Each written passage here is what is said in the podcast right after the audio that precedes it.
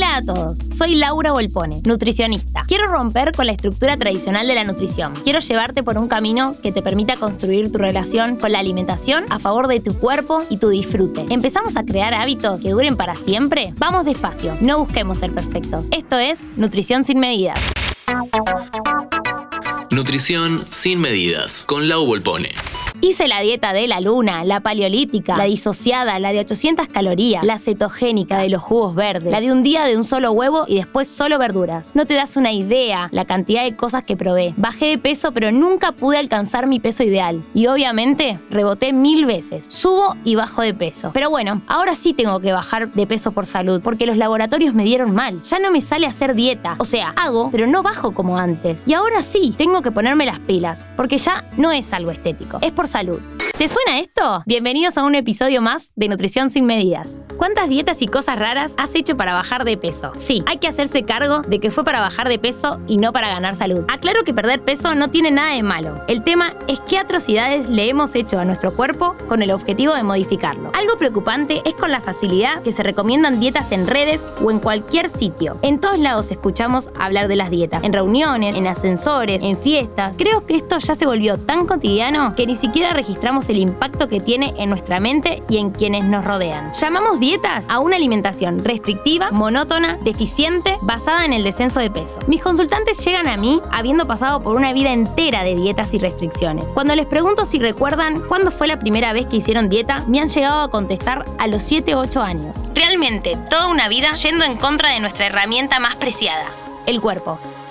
Pero, ¿por qué habiendo hecho tantas, ninguna te resultó? Quiero contarte que el problema no sos vos. Las dietas están hechas para no funcionar. Y ahí el negocio. Ellos sacan una nueva, te venden productos y fórmulas nuevas, y vos, que no alcanzaste tu objetivo con las anteriores, probás la de moda. Ninguna dieta ha demostrado tener resultados duraderos en un rango mayor de 2 a 5 años. El 95% de las personas que pierden peso lo recuperan. Y de estos, dos terceras partes recuperan más peso de lo que habían bajado. La evidencia indica que los intentos por perder peso disminuyen la salud.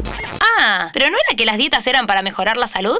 Ahora me preguntarás, ¿cómo me doy cuenta de que lo que estoy haciendo es una dieta? Te dejo algunas señales de que eso que estás haciendo es una dieta. Eliminan uno o más grupos de alimento, restringen calorías, prometen resultados rápidos y bruscos, son universales y no se adecúan ni un poco a tu estilo de vida. Vivís tu vida en función de las comidas y los alimentos. No tienen evidencia científica ni lógica. Tienen reglas, incluso aunque parezcan flexibles, te indican cuánto comer, cuándo, con qué frecuencia y cómo combinar alimentos. Y por último, son generadoras de culpa. Sentís que estás violando leyes, que sos infiel si no hiciste o seguiste al pie de la letra lo que indicaban. Las dietas pueden afectar en forma profunda nuestro bienestar. Es más, hubiese estado bueno que las dietas vengan con las contraindicaciones, ya que estas pueden causarnos aislamiento, falta de energía, déficit de nutrientes, pueden generar desregulación hormonal, irritabilidad, mal humor, pueden alterar nuestra conducta alimentaria, predisponernos a atracones o a medidas compensatorias como uso de laxantes, diuréticos, vómito, exceso de ejercicio físico, pueden alterar nuestra relación con la actividad física, aumentar nuestra insatisfacción corporal